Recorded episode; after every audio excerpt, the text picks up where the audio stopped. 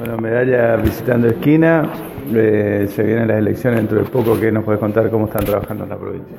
Bueno, nosotros primero buenos días, este, nosotros estamos trabajando desde la Asociación Correntina de Docentes Provinciales, estamos recorriendo la provincia, eh, el 20 de octubre los docentes titulares votamos para conformar nuevamente el Consejo General de Educación, eh, ustedes saben que el Consejo está compuesto por un presidente y cuatro vocales, dos vocales son estatales, elegidos obviamente por el gobierno provincial, y dos este, vocalías son gremiales en las cuales competimos los gremios y para eso este, se vota el 20 de octubre, donde la Asociación Correntina Docentes Provinciales me dio el honor de representarlos este, y ser la candidata en primer término este, a la vocalía, cubrir la vocalía gremial y en segundo término el profesor eh, Raúl Simón, que es un profesor de educación física de Mercedes.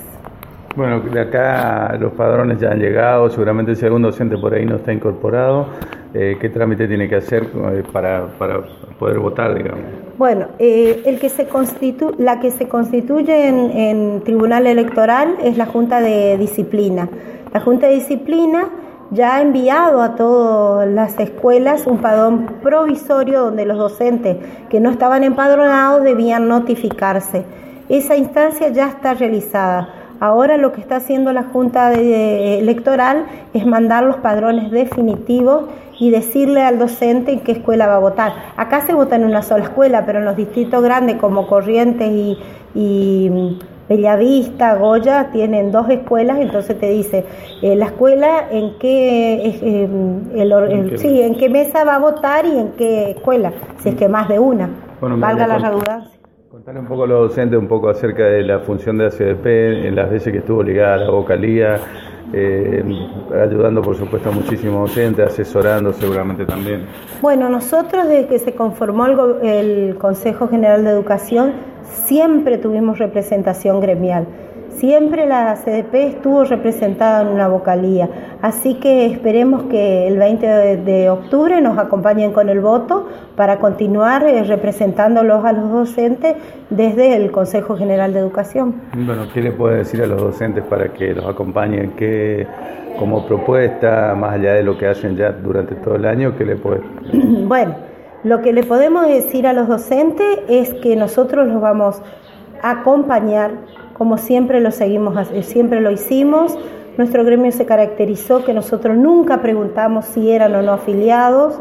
Eh, tan solo siendo docentes golpearon la vocalía de, la CDP. Acá tuvimos un representante y un muy buen representante que fue Kimi Toñola, así que no, no, no me van a dejar mentir.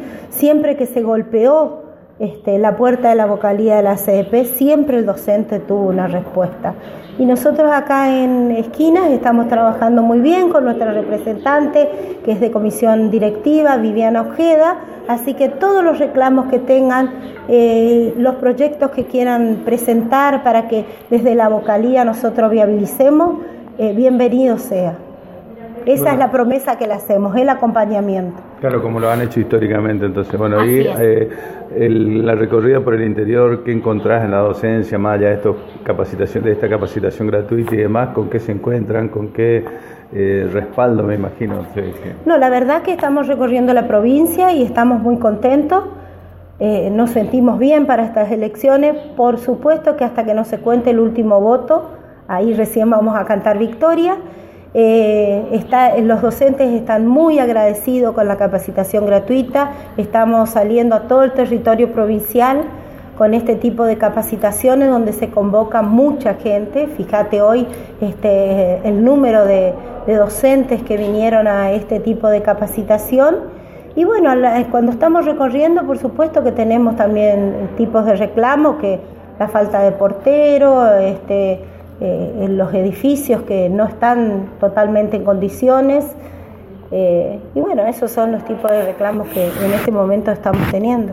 Bueno, se leía esta semana de que van a pedir al gobierno en cuanto al salario, seguramente muchas este, tratativas que está haciendo José Gea junto a los otros gremios, también lo que por ahí también le interesa mucho al docente saber de que están en eso también trabajando. Bueno, este, la multisectorial le ha pedido al gobernador de la provincia una, una audiencia. Este, estamos a la espera. Creemos que el lunes va a poder este, realizarse esa reunión. y con respecto a las comisiones, nosotros estamos trabajando. La semana, esta semana tuvimos reunión en el Ministerio de Educación, los seis gremios docentes, conjuntamente con con este, el equipo técnico de la ministra porque estamos trabajando sobre la ley de educación, la tan esperada ley de educación que venimos hace cuatro años trabajando y todavía no la tenemos.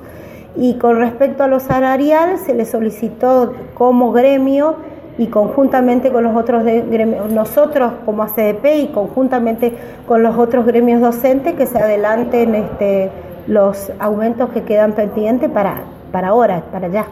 Muy bien. Gracias y suerte para de acá al 20. Todavía hay un camino largo por recorrer, ¿no? Y hay un camino largo por recorrer, pero lo estamos recorriendo, que es lo importante. Exacto. Bueno, gracias. ¿eh? Muchas gracias.